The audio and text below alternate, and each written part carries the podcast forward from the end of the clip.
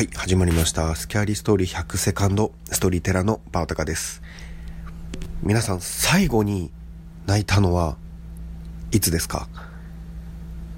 覚えていらっしゃいますか？今回はですね、類活というものについてお話をさせていただきたいと思います。人間にとって涙を流すということは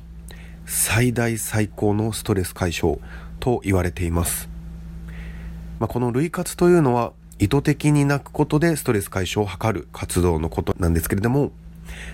寺井宏樹さんという方によって考案、提唱された言葉になります。まあ、今回の話、この回を聞いて、まあ、涙を流すほどの内容や口調、喋り方はできませんが、まあ、類活というものを知って、ストレス解消法の一つになっていただければなと思います。それでは本編スタートしていきたいと思います。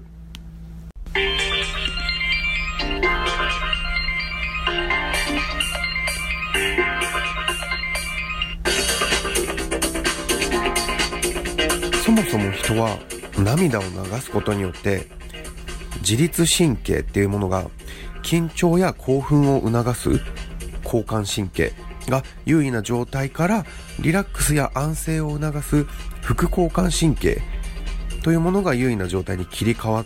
る。この類活っていうのはこの仕組みを利用したストレス解消法とされているんですね。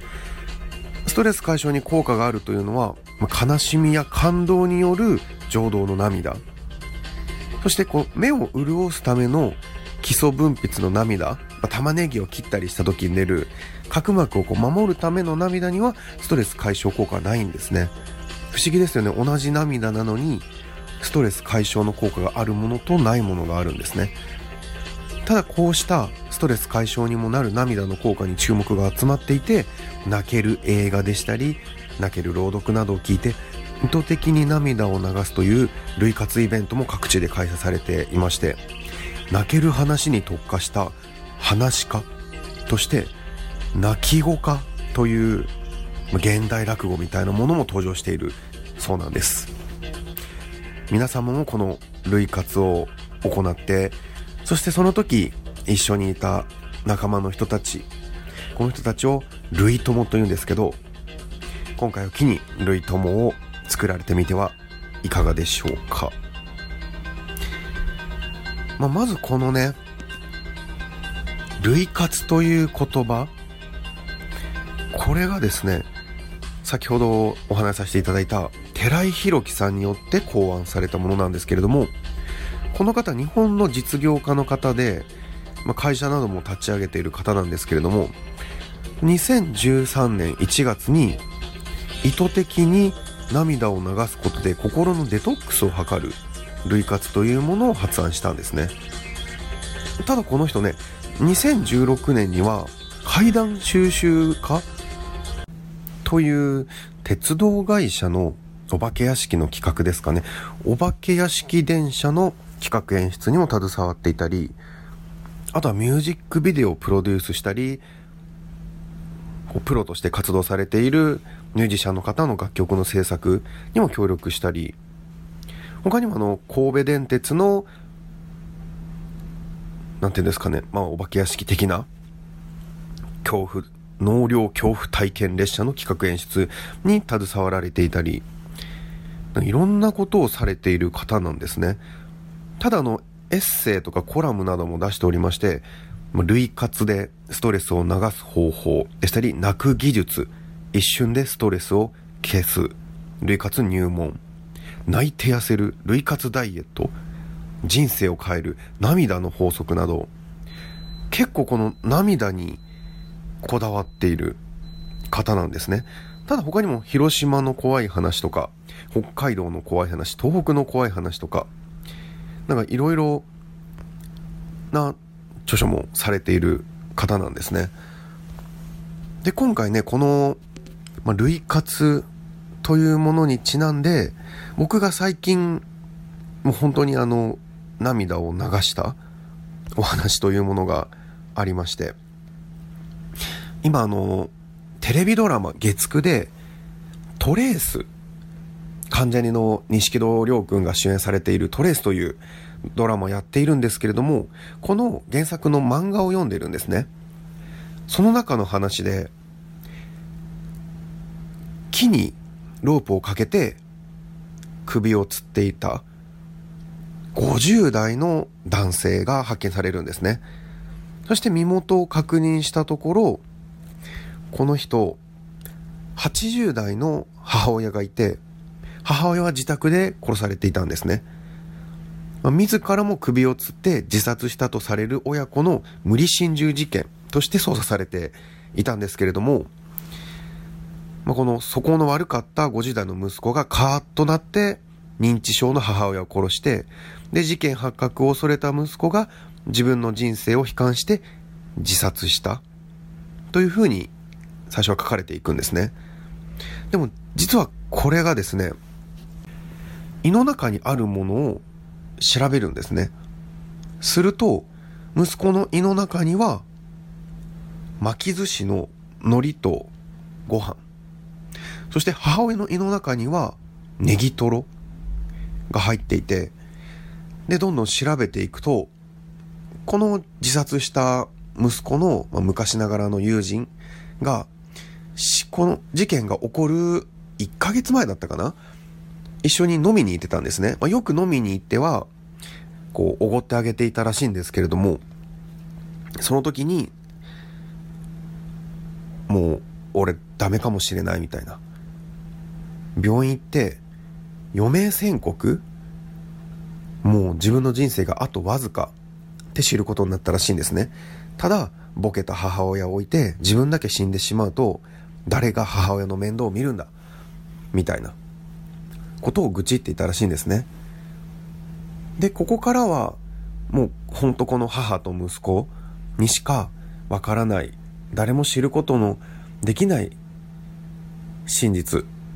それを遺体を解剖して、こうだったんじゃないかな、こうであってほしいなっていう話が描かれていくんですけれども、まあ息子もろくに働いてなかったんで、お金も尽きて、まあ認知症の母親をずっと見ていたんですけれども、余命宣告されて、そして、意を決してボケた母親に、まあ、言葉も理解できないだろうけど、もう自分の命はあとわずかなんだって話をしたら、認知症の母親がその時だけ、お前が行くなら、私も連れてってくれよ。みたいなことを言って、そして最後のなけなしのお金でコンビニで巻き寿司を買って、で、母親は、その息子がなけなしのお金で最後に買ってきたネギトロの、まあ、中身の部分を食べて、ああ、もうお腹いっぱいだよって、まあ、結構年なんでね、なかなか食欲もあれでしょうし。そして、残った周りのご飯と海苔を息子が食べて、美味しかったねって。そして息子は、今まで自分が悪いことをしてきたことを悔やみながら最後の親孝行だと思い母親を殺めてそして自分の命も絶って二人仲良く天国に行けたのかなとまあ漫画ですしフィクションですしそうだったんじゃないかなっていう意見だったんですけれどもこの漫画もなんか年を取るともうちょっとしたテレビドラマでしたりアニメとか漫画とか映画とかドキュメンタリーとか見てると結構泣いてしまうんですけれども、まあ、この話ちょっと感動したなって思いながら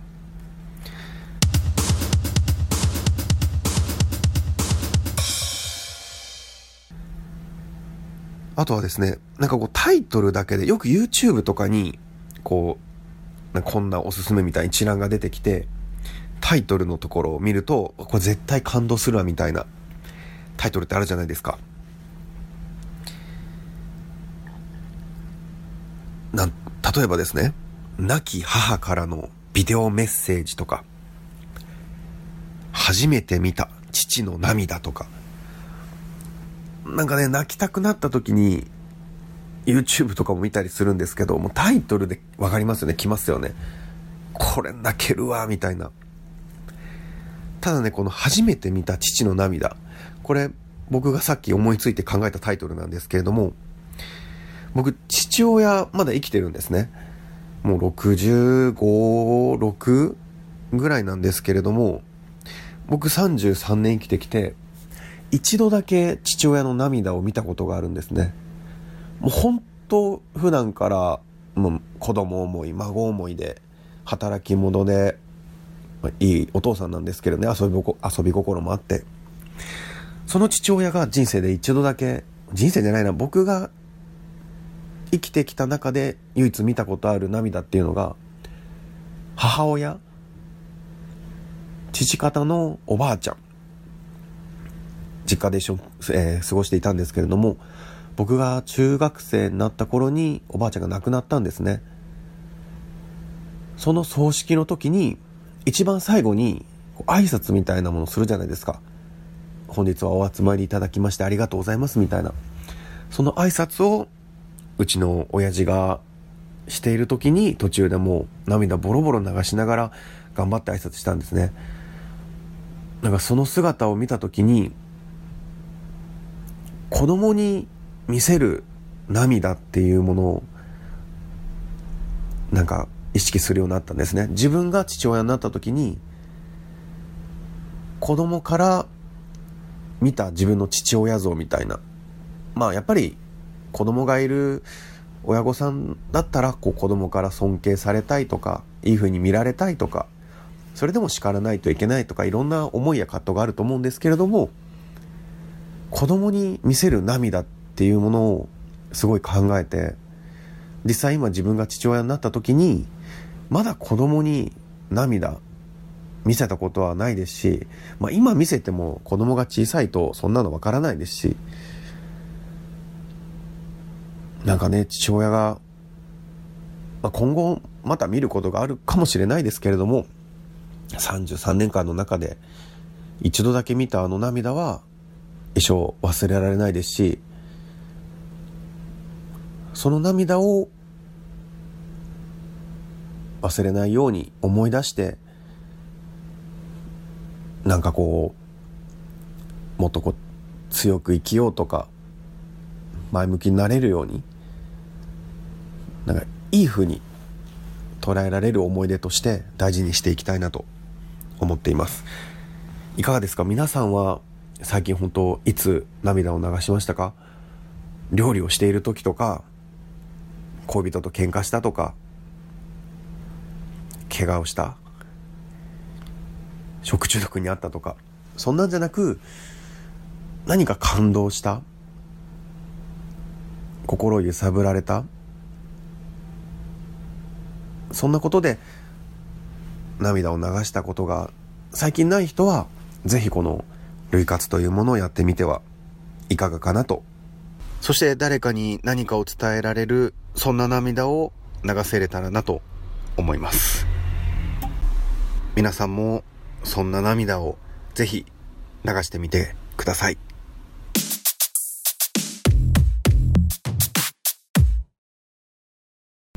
それでは最後に僕が YouTube で見たちょっと変わった泣ける話。まあ、ね、泣けるかどうかはその人個人によるとは思うんですけれども、そんな話を一つ聞いていただいて終わりたいなと思います。それでは聞いてみてください。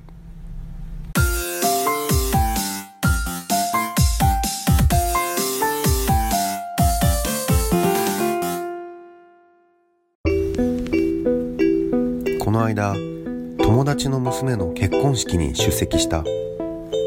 私と友達は高校からの友達でかれこれ30年以上の付き合いでその娘のことも知っている。その子の結婚式ということで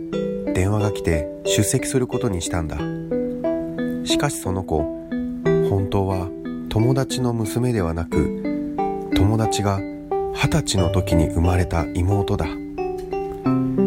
なぜ妹を娘としていたのかというと友達が21歳の時に両親が事故で他界。家族は兄弟2人となり親のいない家族として育てるよりも片親ではあるが父親のいる家族として育てた方が妹のためにもなるのではと彼なりに判断したからである。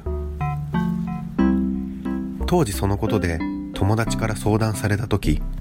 私はすごく反対した。確かに妹のことを考えればそれがいいのかもしれないがお前自身はどうなるのか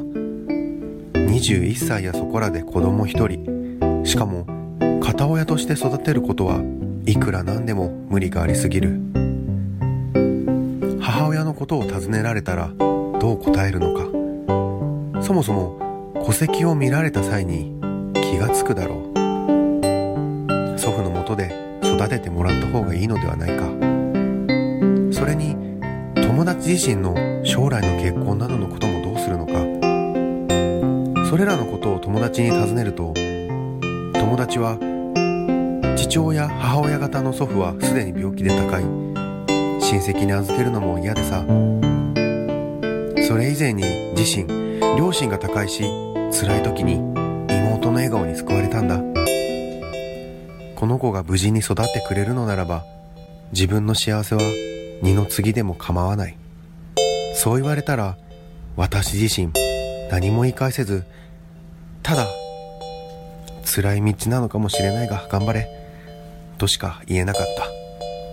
それから友達は家事と仕事妹の育児とで一生懸命だった。私も何か手伝えることはないか？と時折聞いてはみたものの先に付き合い話を聞くぐらいしかできることは何もなかった。私の知る限りその子が友達が父親ではなく兄ということを知っているような様子はなくまた友達からそのような話を聞いたこともなかったのでうまくいっているのであろうと思っていた。その子の結婚式も順調に新郎の会社の方友達のスピーチなど全てが順調に進んでいたんだ。そして神父が手紙を読み始めた。よくある内容の父への手紙である。お父さん今まで本当にありがとう。そう言って娘さんは泣いていたんだ。泣きじゃくっていた。しかしそこで事態は変わった。娘が一向に続きを読まないのである。そして首を横に振りながら何か訴えている。何が起こったのか分からず周りはざわつき始めた。次の瞬間彼女の口から「お兄ちゃん」という言葉が出てきたんだ。私は口から心臓が飛び出るかと思ったんだ。きっと友達もそうに違いない。何せ顔色が一瞬にして変わっていた。彼女は全て知っていたようである。何でも高校生の時書斎を整理している際に偶然友達の日記を見つけ読んだらしくその時に自分が娘ではなく妹であることを知ったようである。彼女は言葉にならないほど泣きながら友達に感謝の言葉を言っていた。そしてそれと同時に謝罪もしていた。自分のせいで兄の人生を狂わせてしまったんだ。本当にごめんなさいと何度も謝っていた。友達はそれは違う。俺の人生はつまらないものじゃない。お前がこんなに大きく育ってくれた。それだけで俺には十分だ。そう言っていた。俺も自分のことではないにもかかわらず涙が流れていた。そうして周りから拍手が送られ何事もなかったかのように式は進んでいき